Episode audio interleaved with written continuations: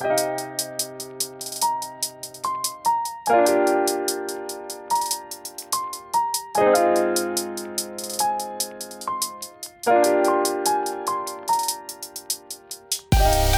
迎收听跳岛 FM，这是一份可以用耳朵收听的文学杂志。在这里，你将听到关于文学的一切，以及更多。用轻盈的声音装载有重量的语言，用鲜活的讲述赋予生活叙事的形状。和我们一起从一本书到下一本书，听见文学，阅读生活。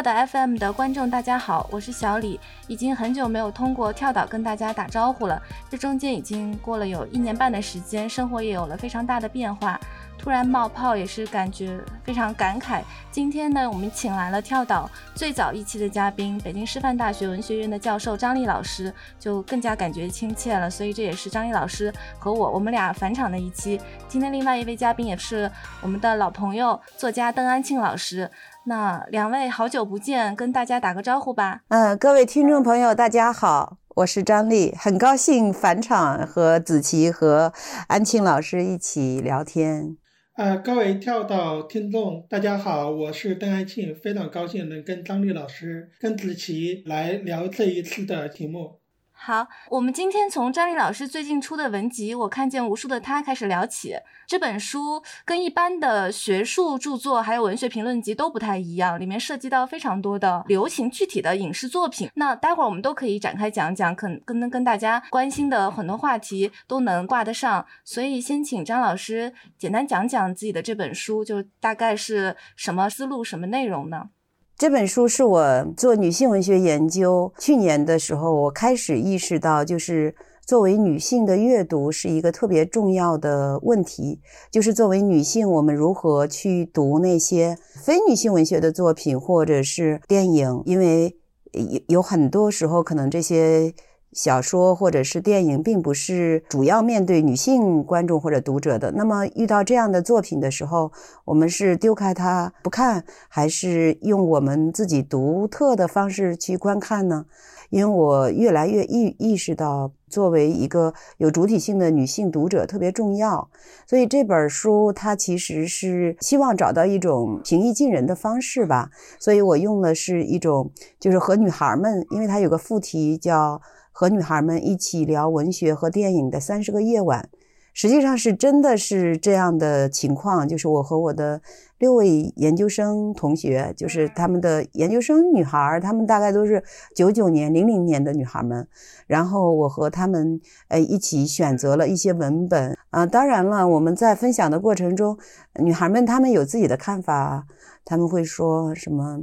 比如说。呃，弹幕上不是这样说的，或者他们可以不同意我的看法，但我大部分时候并没有接受他们的看法，呃，也也有一些，但是我听到了他们的声音，然后我把自己的看法也也写下来，所以整体而言，这本书是我想，嗯，和最普通的青年读者们一起去看那些生活中我们常常遇到的。比如那些那些所谓的让我们不舒服的很多东西，我们怎么去面对，怎么去化解？就是怎么样？因为这里边我提到了一个概念，就是呃，成为不驯服的读者。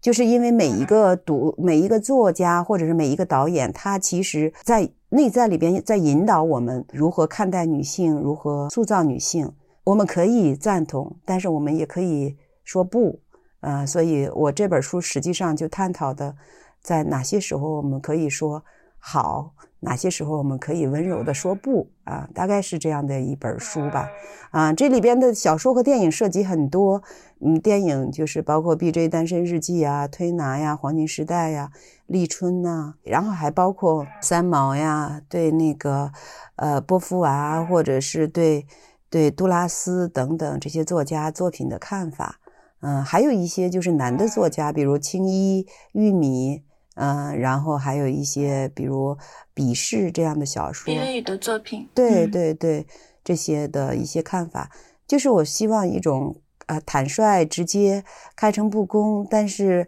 呃也也不想用那种高头文章，我是希望就是用娓娓道来的聊天的方式去去交流，嗯，然后现在我可以说它是我自己最喜欢的一本关于女性阅读的一本书，我自己嗯特别珍爱它，所以我。呃，我也特别期待和年轻的朋友交流，嗯，讨论吧。对我看这本书的感觉，就是一种非常熟悉的感觉。因为我大学学的是中文，所以这些女性作家的作品，我几乎应该都是读过的。所以这一块儿，我觉得是一个非常熟悉，像老朋友交流的一个过程。呃，另外一方面，我觉得我是作为一个男性，很多时候你是不自觉的。我们长期生活在这么一个男权社会所形成的这种潜意识、这种文化里面，那我们看作品也会非常天然的，就是这种天然打引号哈，就是你天然的就站在一个你比较舒服的一个角度去观看这些作品。这个舒服就是说你本身是一个男性，而这些文化所塑造出的作品，它很多也是男男性本位的。这一块你肯定是舒服的，因为它不违拗你过去所受的一个教育，所以我觉得多看，比如说张丽老师这本书，还有其他的很多的这这方面的一些作品，是让你从这种习烟不查、这种麻木里面，你突然会变得敏感起来，突然会变得敏锐起来，你会察觉啊，这样是不太对的。嗯。那我们可以举一个具体的例子吧，就是您刚刚说的，从喜宴不查的这种麻木里面，呃，感觉到被唤醒。我们有没有一个具体的影视作品被评论的例子？要不然就先说《B J 单身日记》。可以的，《B J 单身日记》我早期是看过的，它是二零零一年拍的第一部，我记得是，呃，其实那个时候是在电视上看过，当时就是当成一个喜剧来看的。我后来又再重新。找来看一遍，有一种不舒服的感觉。这种不舒服的具体的分析起来，就是比如说，这位女主角她得到两位顶级帅哥的青睐，她自己可能是一个胖的，是一个做事情不是那么精明，什么都会搞砸这么一个女孩子。她其实也并不优秀，也并不这样，并不那样，但是人家就是无条件的爱她，我就是爱你现在的一切。就是看到我有一种不舒服的地方是在于，我觉得其实是一种矮化女性的这么一种感觉。我觉得张丽老师在里面分析的非常，我非常赞同。就是当她绽放光彩的时候呢，是两位男性主角爱她，就是说宣告我青睐你的时候，当两位男性的目光移开的时候。他就变得非常邋遢，变得非常的落魄。另外一点，里面有很明显的很多男性，就是比如说盯着他丰满的胸部啊，或者说他的臀部啊，就是这种很猥亵的男性的目光凝视哈。我看的时候有种很不 很不舒服的感觉，这种感觉就是这明明就是一种性骚扰啊，但是。我当年看的时候，我相信很多人当年看的时候，并不觉得他是一个性骚扰，因为他的上司太帅了吧？对，就是就是这个感觉。其实，但是这种不舒服是真实存在的，这种不舒服是我过去所没有的。就是我好像哎啊，这是一个啊，被一个这么帅的上司能欣赏你是吧？你高兴还来不及呢，你还有什么感觉？他是性骚扰这个过程，但是我觉得他感觉不舒服，感觉的这些地方的点，他都是真实的。那这种真实，在过去都会被掩盖掉，都会被层层的这么一种，嗯，糖衣炮弹啊，就是糖衣给包裹住。但里面的那个东西是被压抑自住的，是女性可以劝慰自己啊，我这样被骚扰是因为他欣赏我，说明我有魅力，这种内化的这么一种。自我的一种驯化的一个过程。当我们看一部电影，我们觉得不舒服了，我觉得其实这个是这么多年来的一种进步。对，因为这个电影啊，是我们讨论的时候是特别有趣。就是我们那个团队里的一位女孩，她是《B J 单身日记》的狂热粉丝，几乎她每年都会看，你知道吗？所以那个我讲的时候，她会抵抗，她会说那个她，但是她依然是。好看的，他又重新去看了一遍。后来他跟我讲说，嗯，他觉得那个里边有很多的分析是有道理的，他愿意愿意承认这一点。就是看电影有两种方式，一种就是你要代入嘛，代入的时候，你你你往往会把自己代入到那个女主角，你跟着她呃快乐，跟着她悲伤。但是还有一种方式，就是你可以不认同那里边的呃那样的一个叙述逻辑，比如这里边他就他。告诉你说这个男的爱我，然后我的生活就阳光灿烂。如果我失恋了，我我就整个人很颓。呃，然后你你会内在里边就会被这个逻辑卷走。还有包括我做错什么都没关系，只要他爱我，他爱我就要包容我的一切。但这这也不是一个平等的爱，绝对不可以说你做什么事情对方都要原谅你。你的男朋友做错所有的事情，你能原谅他吗？也不能。就是在一个两性的一个平等关系里面，这是不可以的。然后还有包括那个伤害不分大小，就是第二部的时候，就是她搞砸了一件事情，后来她跑到，她跟她的那个男朋友，她觉得她男朋友不不那么爱她，就是有对对她居高临下，所以她就离开了他。然后后来她就去了泰国，然后阴差阳错进了那个监狱。就那个场景，我以前看的时候是没有没有别的感受的，就是那个监狱里的女人们就互相诉苦，比如说，呃，她的丈夫打她，她的丈夫背叛了她，她丈夫让她吸吸毒或者贩毒等等。然后一个女人说的时候，另外一个女人就说 “me too”，就是他们都是同样的。但那个时候并没有 “me too” 这件事儿。但是这个台词就已经出现了，然后呢，这个到 B J 的时候，他就别人就问他，你为什么要到这里来？你男男朋友怎么你了？她就觉得和那些非常触目惊心的伤害相比，她男朋友不过就多看了别的女人一眼，她觉得这事儿就根本就是说不出口了。但事实上，如果你有过情感经历，或者你有现实的情感经验，你稍微冷静想一想，就会知道，就是家暴或者是这种这种犯罪，它可以让一个女人离开这个男人，但是那个男人的呃这种心不在焉，这个男人的这种并不全心全意的爱你，甚至他让你觉得被忽略，你也可以离开他。但是在这个电影里边，他恰恰把一种很大的伤害和这个伤害给他抹平了。实际上，这个里边是告诉你别作了，你男朋友跟这些人相比，你男朋友对你已经够好了。但你只要进入这个逻辑，你就会觉得那个女孩她。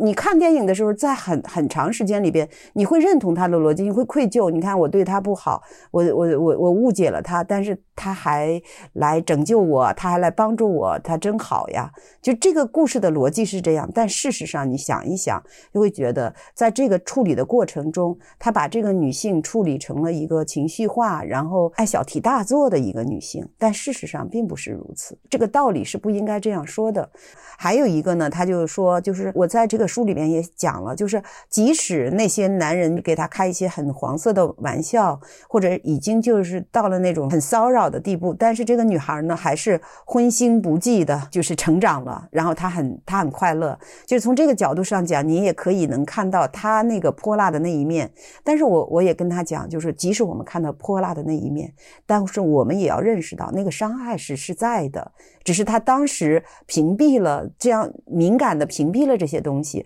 或者是他没有计较，但并不等于说这件事情就是做的对的。所以就是通过两次不一样的看电影的经验，它其实是让我意识到，我相信我们再次重新看这部电影的时候，每个人都会变得敏感。我觉得这个敏感是特别有意思，它正好说明了我们整个整个社会或者时代的进步。我同时我也认为，今天。不管是全球任何一个国家在拍这个电影，可能都会收敛，就这种男性凝视或者这种细节的处理，就会发生一个变化。为什么？因为可能女性观众是不开心的，或者女性观众会抵抗的，所以他会注意到。所以我觉得，恰恰是这样的一种方式，让我们意识到女性读者成为那个不驯服的读者的重要性。就是我可以说不。是回应刚才张老师说的这一段，其实我我对那个他在泰国女子监狱里那段印象非常非常深刻，因为就像是受难的姐妹会一样，就是一群女人聚在一起，然后分享自己生活中的不幸。我觉得这也是他第二部电影好像比第一部电影要高出来的一个部分，就是这一群女生在互相交流。但同时我也在想，就是嗯，因为我也非常喜欢这个三部电影嘛，我也是就是每年都会把它拿出来看。我在想，它的这个设定其实应该是非常女性向的，因为它设定的是一个比较偏胖的，而且是三十岁以上的，还在单身的，而且事业上也就经常弄得乱七八糟的这样的一个女性。但是，但是她可以碰见像梦一般的两个男子，而且这个男子的名字也很明显，就是克林费斯演的是 Darcy，他又是可以和《傲慢与偏见》里的达西先生给勾连在一起，所以我在想。他的这个部分其实是帮助一个女孩做梦的，它有这种功能，它可能是在设定的时候是是想要去去抚慰这些女孩的心的，可能是，但是他用的是这样的一个讲故事的方式，对，他是在抚慰，但是这种抚慰的方式实际上是需要讨论的，因为我觉得。奥斯汀处理这件事情和这个电影处理的逻辑不太一致。就虽然他加了一些幽默或者是一些调侃、一些喜剧的元素，但是他是牺牲这个女性的感受，以她变得麻木为代价的。我觉得像这种电影，就是你可以看，但是。呃，你不能完全代入，然后陷入他的梦境，因为因为很多的人就被这个逻辑洗脑了，然后他就这样去要求他的男朋友，我做什么你都要你都要接受，但反过来，你男朋友做什么你能接受吗？如果是一个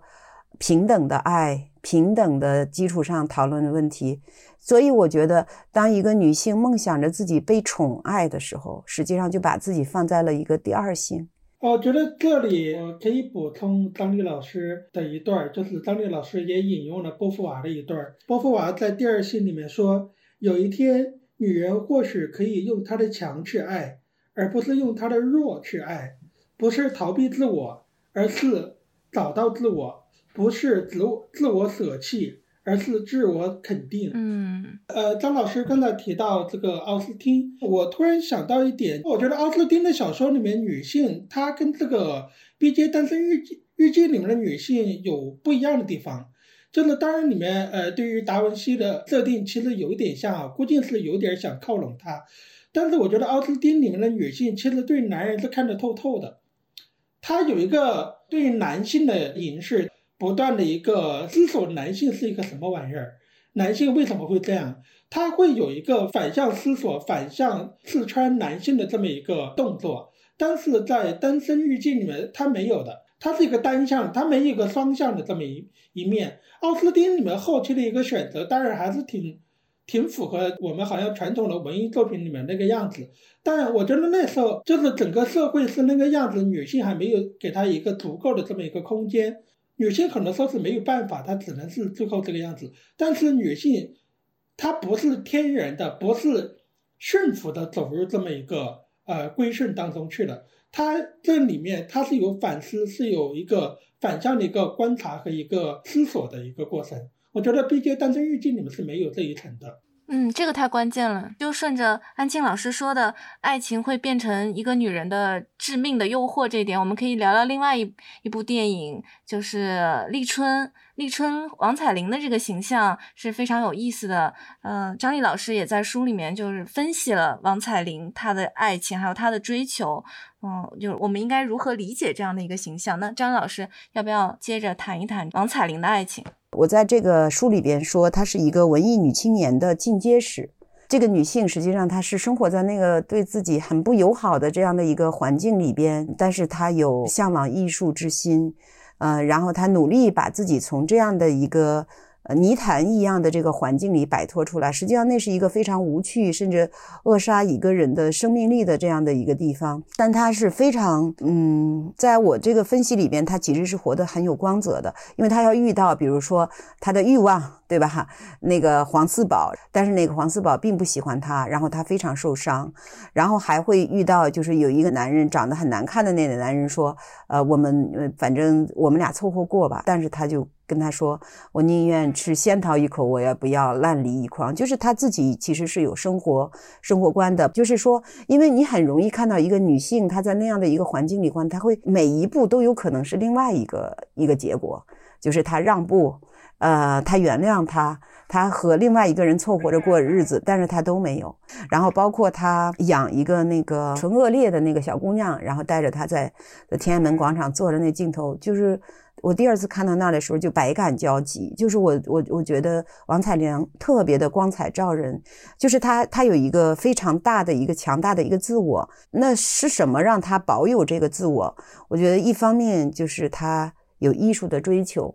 就是所所谓沃尔夫说的那个一个人的房间，首先是他精神上的房间，就是他艺术上他其实是有一个独立的追求。另外，你看他真的有一个。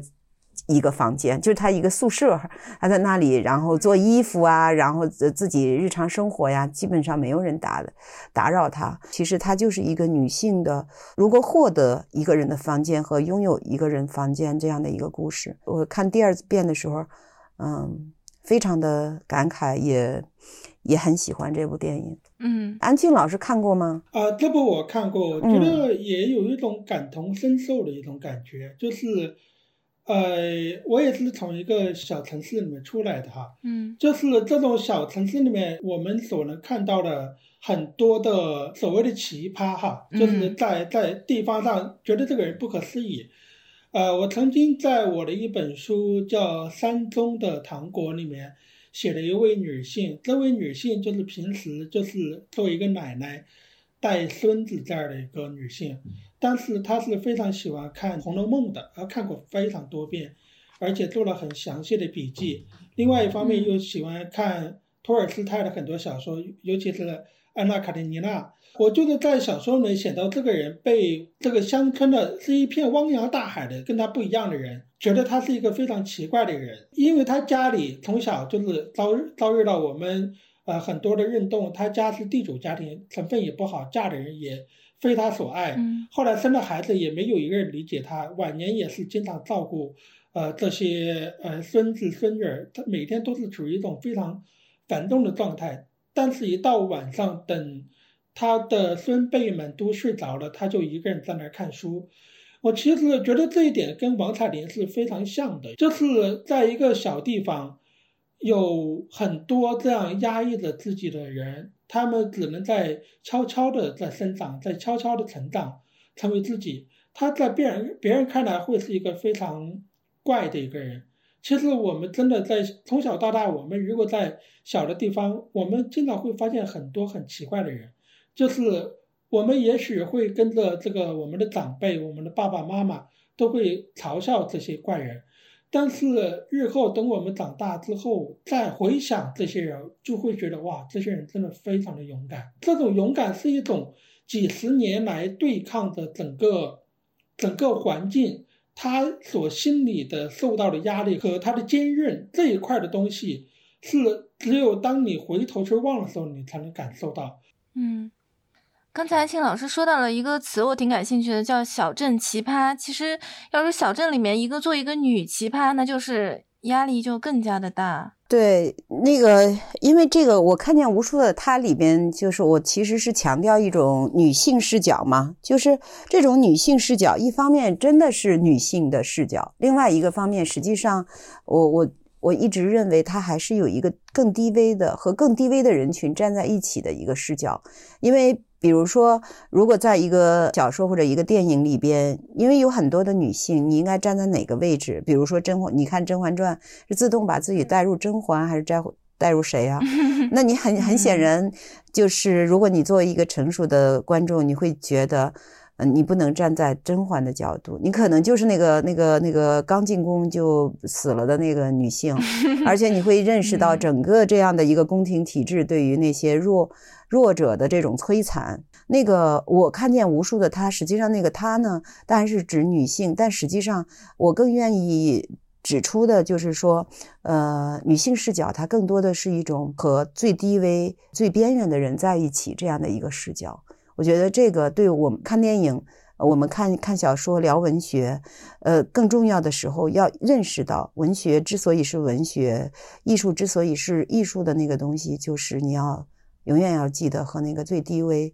最受侮辱和损害的那些人在一起，这个非常非常重要。嗯，其实我还想提问的一点就是说，像王彩玲这样的女性，她受侮辱、伤害，那个伤害的来源很可能是爱情，就除了她自己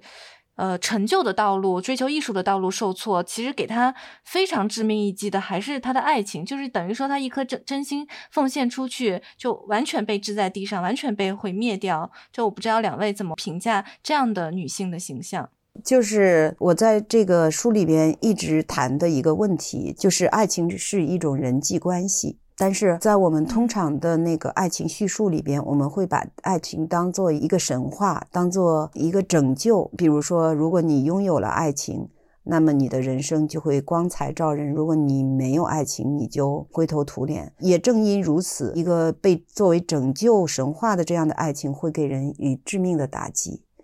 但事实上，首先，爱情对于所有的人来讲都是一样的，遇到他是一种幸运，遇不到他，人生也是如此，并不是说爱情可以使一个人完整，没有爱情一个人就不完整。就是遇到爱情，你是你；没有遇到爱情，你也是你。我觉得这个是非常重要的，就是作为一个现代女性，要特别清醒的意识到这样的，这这些 用用流行的话来说，应该是人间清醒才可以。因为这个这个文艺女青年很容易就变成恋爱脑，而且她会她会抱怨，会觉得我不断的受伤。所以这这个书里边我也有一个看法，就是不要以受害者的姿态，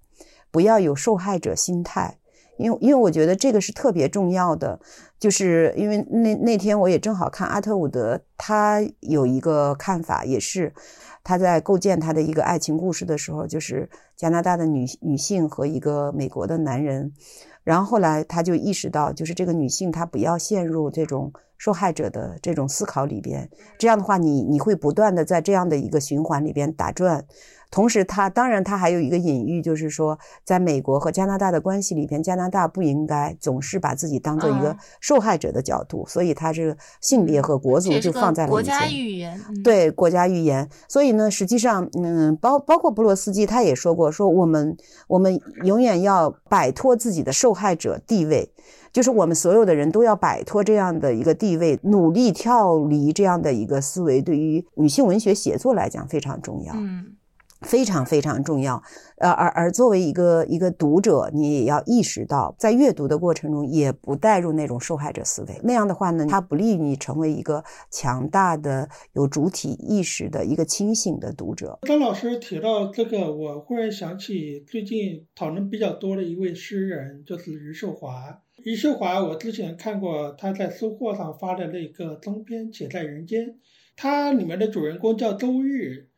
患有脑瘫，就是其实就是余秀华的一个自传，就是她是被所有的人漠视，也也几乎是被整个社会抛弃哈。她呢，在跟她丈夫呢，就是她的前夫啊，就是第一任丈夫啊，生活的是非常不开心的，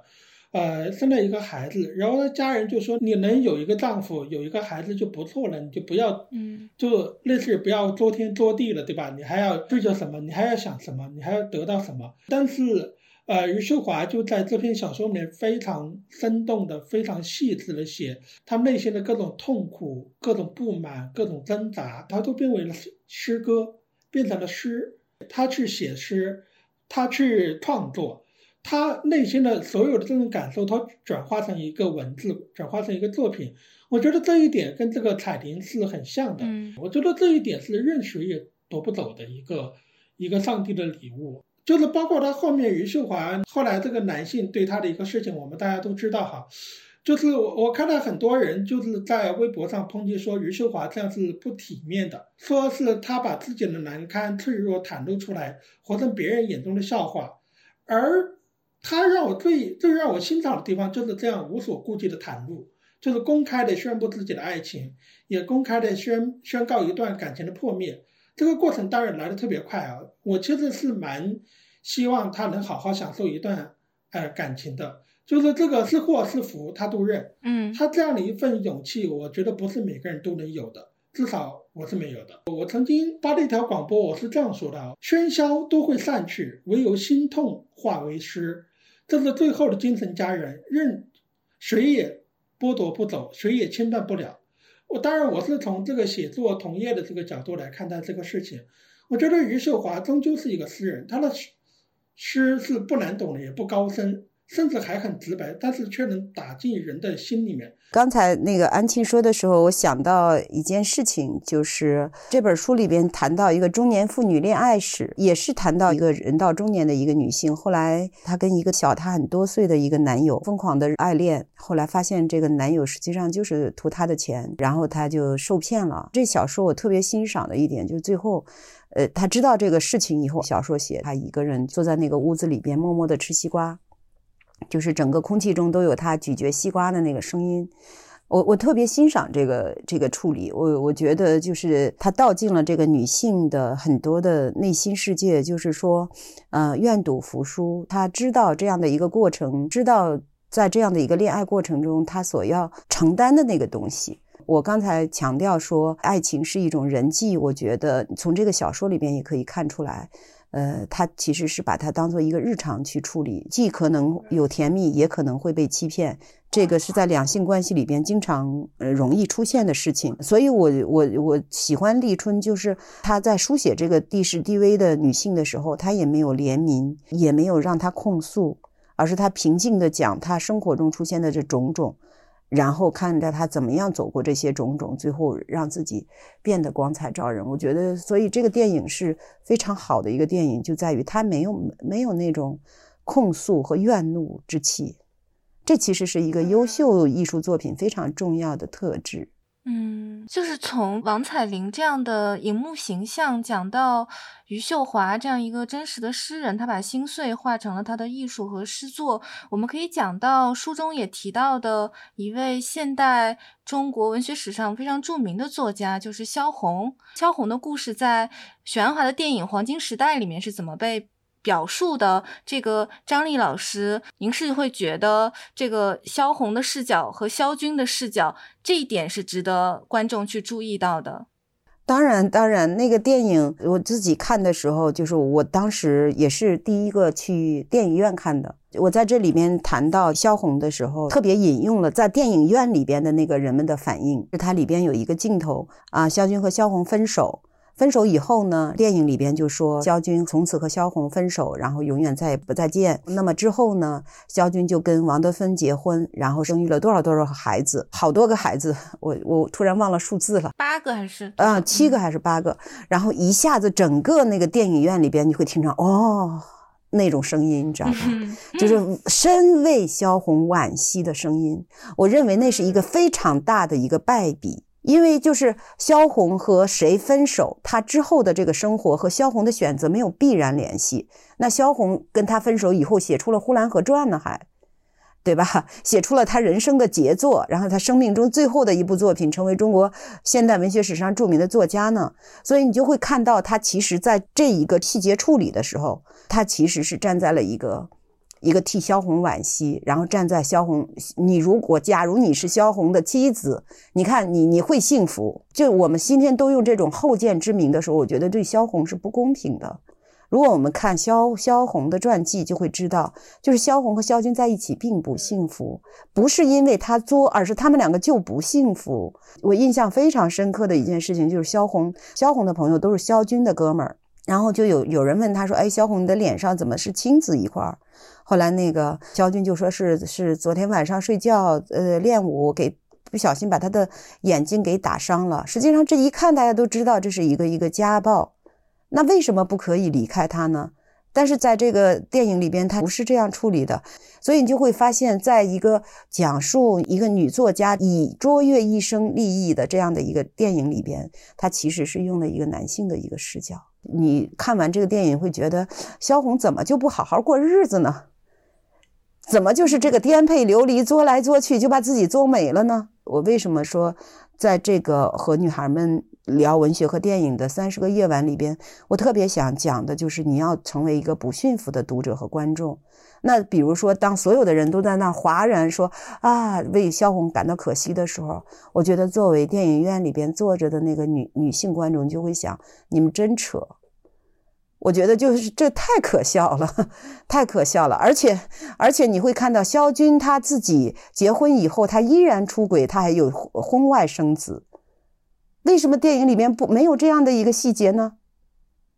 如果你要把这个细节做全了的话，难道这不是一个事实吗？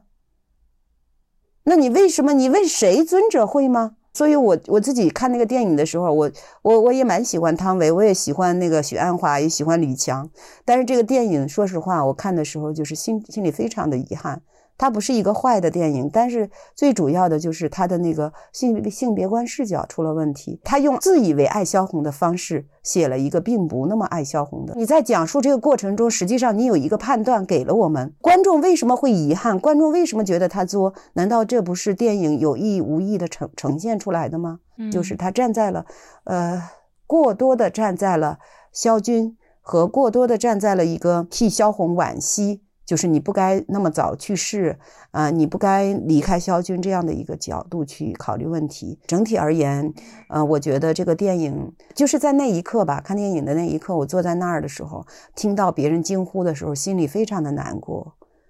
因为我觉得不应该这样去理解这样的一位女作家。而且在他有生之年，他在和肖军相处的时候，肖军在不断的跟他说：“你写的不如我好。”嗯，这点非常重要。对呀，但是他也我们在电影里面，就是说他要承受这样的巨大的压力，然后后来写出了《呼兰河传》。我觉得这是多么了不起的一件事情。而且别人都会说你写的不像小说，你写的这个这个，你好是好，但是不像小说。然后他说，世界上有多少个小说家，就有多少种小说的写法，我才不信那一套。这是多么勇敢的一个有主体性的一个女性写作者，而且是在那么多那么多的这种打压之下写出来的。但是电影里边没有呈现这样的一个有独立艺术追求的这样的一个女作家，反而是为她，呃，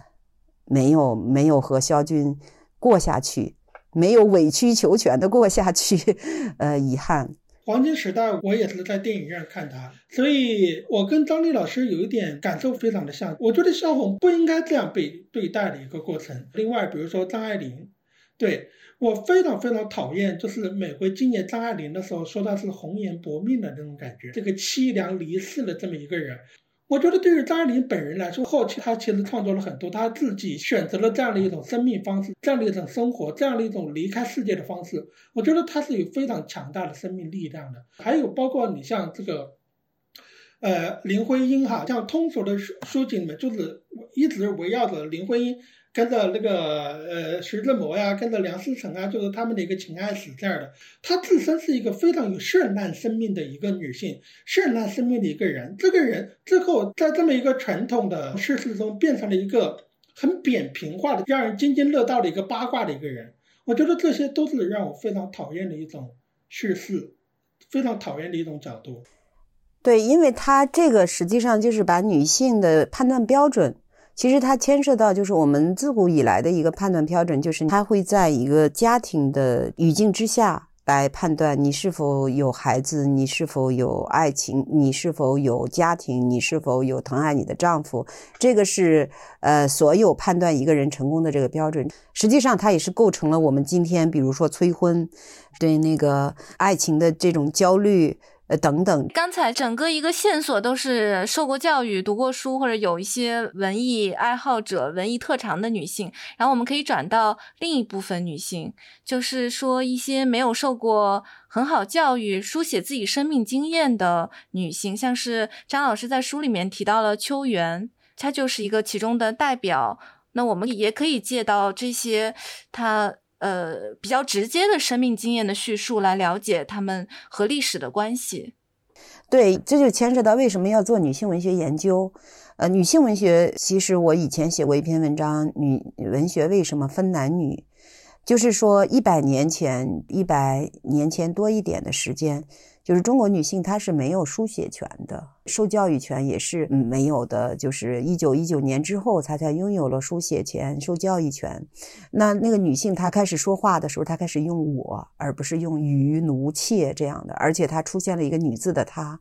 这意味着什么呢？这意味着书写权实际上是需要不断的争取的。那女性文学实际上，她关注的是那些拿起笔写作的这个女性。那在这样的一个关注的过程中，就是当我们判断一个时代的女性写作的成就的时候，它一般的我们会分两个部分。第一个部分就是有没有经典的女作家出现，能够进入文学史的这个经典女作家。第二个，在我看来，就是判断女性文学成就的另外一个标志，就是。是不是有越来越多的无名的女性拿起笔书写自己的生命经验？就是为什么我自己对对秋园这样的一个文本特别看重？就我刚才也一开始就说了，我说我说那个不驯服的女性读者的重要性。我觉得首先就是杨本芬，她是一个不驯服的女性文学的阅读者。很重要原因就是她在开始写秋园的时候，她在家里的书架上看到了一个男人写他的父亲的这样的一个故事，然后他看到的时候，他觉得他有一他突然想到了自己的母亲。啊，然后他意识到，如果自己不不写自己母亲的故事，再没有人知道母亲这样活过，所以他要用自己的笔照亮母亲。啊，所以他来到了厨房，锅里正在煮着菜，煮着汤，然后他在切着菜。那在切菜的间隙，他要写下。他的母亲的长长的一生，然后他所有的这个写作都是在厨房里完成的。我看到这些场景的时候，非常非常感动，因为我觉得他就是一个女性文学的一个标志性的一个文本，就是一个女性她突然意识到我要写女性的生活、女性的命运。因为我大家也知道，我有一本书叫《持微活者》。就是那本书，我为什么？那都是很多年前我给自己的一本书起名字，就是好多好多年前我读到沃尔夫有一句话，他的意思就是说，说我们在女性的这个成长史上，我们看到我们的祖母、我们的母亲，我们就会说她生于哪一年，去世哪一年，生过几个孩子，其他的历史我们就不知道了。而女性写作是什么呢？就是她就是你像举着一个火把，她让我们看到她们曾经活过的那个生命。嗯，所以我认为这个秋远和杨本芬的写作就是持微活者的写作。她而且她在照亮母亲的生命的同时，他也照亮了自己的人生，就是因为他知道了自己的来处。所以呢，我我一向的认为，为什么说要重视女性读者的阅读？一方面，女性读者。要不被那个故事的逻辑带着走。另外一个方面，女性读者意味着什么？有一天她拿起笔来写自己。所以这些年，比如说我我做女性文学年选，啊，包括女性文学好书榜，很重要的原因就是我特别希望那些读者看了这本小说说：“哎呀，写的挺好的。”当然这很高兴，但是你也可以看到这部小说写的没那么好，没那么好怎么办？我拿起笔来自己写。他写的这个母亲的故事不如我写的好，那么我来写。我觉得就是关注女性阅读，实际上某种意义上深层次也是关注新的一代女性作者的成长。所以从这个角度上讲，我觉得杨本芬老人是一个特别令人尊敬的一个存在。所以，呃，这一百年来，你会看到中国的女性文学一开始女作家们写自己。女作家们写自己作为女学生、女性知识分子，后来她们成为那些底层女性的代言人，就包括梁红老师，她写《中国在梁庄》，再然后那些无名的农村里的女性，或者是或者是那些嗯从来没有写过做经验的人，他们开始写自己。我觉得这是中国女性文学一百年来非常非常重要的进步。同时，我也我也认为，就是今天那个传媒的发达，我们会知道有播客、有视频、有音频等等这些，所以你会看到很多的女性，也许她不识字，但是她在短视频里边写下自己的生活。嗯，就是因为我有意识的关注，比如说有些女性，她她对着视频去做饭、做菜，然后怎么样在在农村里边种地，然后这样的，我觉得那也是另另外一种方式在写自我。也是很了不起的，也就是从这个角度上讲，就是今天，嗯，我们这个时代，一个经典的、闻名世界的女作家没有出现都没有关系，因为我们的女性写作的土壤正在发生变化。嗯，当越来越多的女性拿起笔去书写，这就是真正的女性写作之光。但是，恰恰是这个基数越来越大，我们真的有可能会出来经典的女作家。所以我经常说，说那些经典的女作家，有可能还在家里带孩子，还在家里做饭呢，说不定哪天就就就来写作了。因为我们知道，获得诺奖的很多人，门罗他们就是家庭主妇嘛，突然有一天要写作，对吧？嗯，我突然想起一个人，叫苏敏，就是这两年比较受关注的一位女性。曾经有个新闻是这样说的，就是说，五十六岁女子是某一年逃离家庭，自己去买了一辆车，然后去环游整个中国，他自己也有这样的一个短视频，经常会播放她逃离这个家庭，然后开车。在全国巡游的一个过程，就是他在二零二零年这一年，他下定决心离开家庭，开车自驾游去。他是这样说的：“他说生小孩，把女儿抚养长大，看着她结婚，有了自己的小孩，在看顾外甥到上学的年龄，我已经履行完社会意义上的所有母职，所以他想为自己活一次。”就是其这其实也是让我想起我妈妈哈，就是我妈妈没有像苏敏这样，她自己开着车走哈。有时候我妈妈现在也快七十岁了，我经常就会说，就是我妈妈自己有什么爱好吗？好像也没有，就是她一天就是为着孙子做饭啊，然后做完后就看电视，然后我爸爸也也经常自己跑出去玩，就这么一个。他经常坐在看电视，看着看着就睡着了。我有时候坐在他旁边，我就经常会观察他，经常会在想了解他是怎么想的。他有没有为自己活着呢？我不太知道，因为我我无法去僭越他的这个位置来为他的人生做一个判断。但是这是我经常忍不住会去想的一个过程，就是这些一系列的这些女性的自发的去写作。我觉得真的是一个我非常非常乐于看到的一个事情，因为通过他们的笔触或者通过他们的短视频，我们终于能能清晰的看到啊，这些长期被视为默默付出的这些妻子们、母亲们，这些一直被定位在一个奉献者的这么一个角度，他们是怎么想的？他们是怎么去看待自己？他们？是怎么去看待这个世界、看待这个家庭的？我期待这样的文本，期待这样的视频，期待这样的声音会被越来越多的人注意到。嗯嗯，我其实有一个类似的感受，因为我最近采访了一位。七十多岁的老奶奶，她是《世上的果子，世上的人》的作者。她是先画了那些图，呃，很多年前她出了一本叫《胡妈的天空》。她是从六十五岁才开始识字，呃，拾起画笔。嗯，这部作品其实是她在回忆她过去的村庄，还有他们家里人的那些事情。我自己的一个非常突出的感受是她的用词，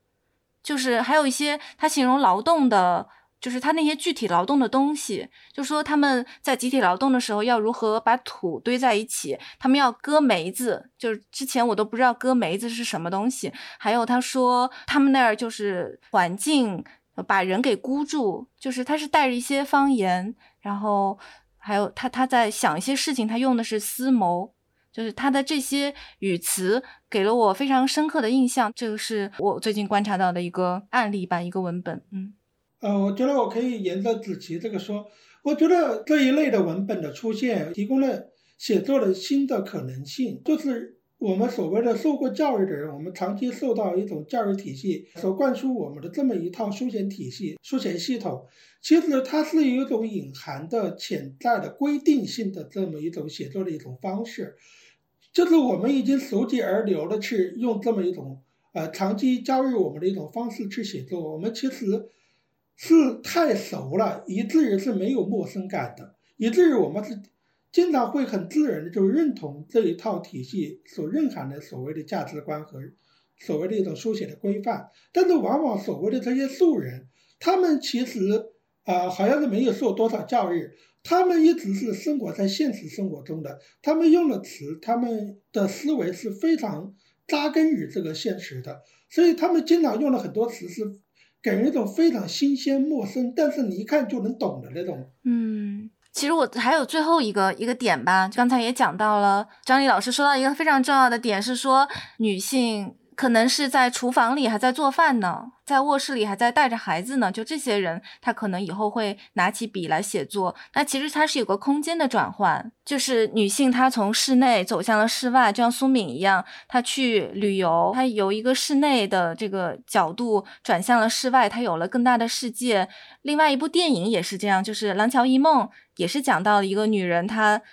整天兜兜转转在他的小房子里面，然后有一个男的带他去了一个自然环境，有就是廊桥，从此他他的世界都被改变了，他整个人他整个人生也发生了相应的变化。所以我觉得这个转换是有意思的，因为女性很多时候都是一个。在家里的人。对，因为其实它也是代表我们对女性的这个刻板化的理解吧，就是。嗯，她的生活就是在家庭。那天我是参加一个什么会议，还有一个人说，女性她，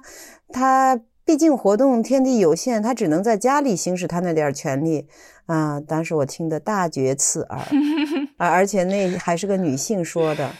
所以，所以你对，所以，所以你就会觉得。呃，就是他肯定不是故意在冒犯我或者什么，他只是随口说的，恰恰证明了他的潜意识里边的这种理解。所以实际上，我们作为女性来讲，你要破除这些刻板化的一个东西，就是从来如此的东西不一定都是对的。就是以前人们都是在室内生活，但是你会知道，女性的天地何其辽阔。这种辽阔，一方面包括物理意义上的，就是就是今天整个。整个时时代给了女性非常大的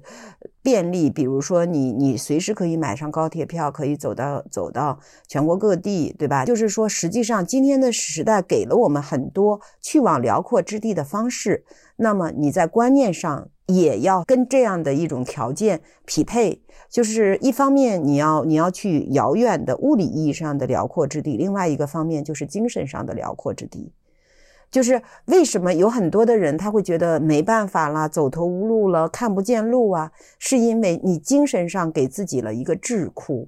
就是你觉得这个事情不能做，那个事情不能做，那个事情不能做，但事实上没有什么不能做的事情。但所以就是你要走的路越多，看的书越多，认识的人越多，你就会发现世界的多样性。我觉得认识到世界的多样性，或者是在认知观念上发生一个改变，才能真正的重拾女性生活的辽阔之地。所以，我认为室内和室外的观念，实际上它是一个隐喻，更多的是精神上的观念。我是有一次看到一个女性评论家，她评论嗯王毅老师的《五湖四海》，它里面有一句话让我有一点点意外，她是这样说的。他说，体现了他有别于一般女性作家的视野的逼窄，体现了他格局的大气与厚重。嗯，我当时有点大跌眼镜。我们经常认为女性作家就是写一个很小的一个视野很窄的，然后就是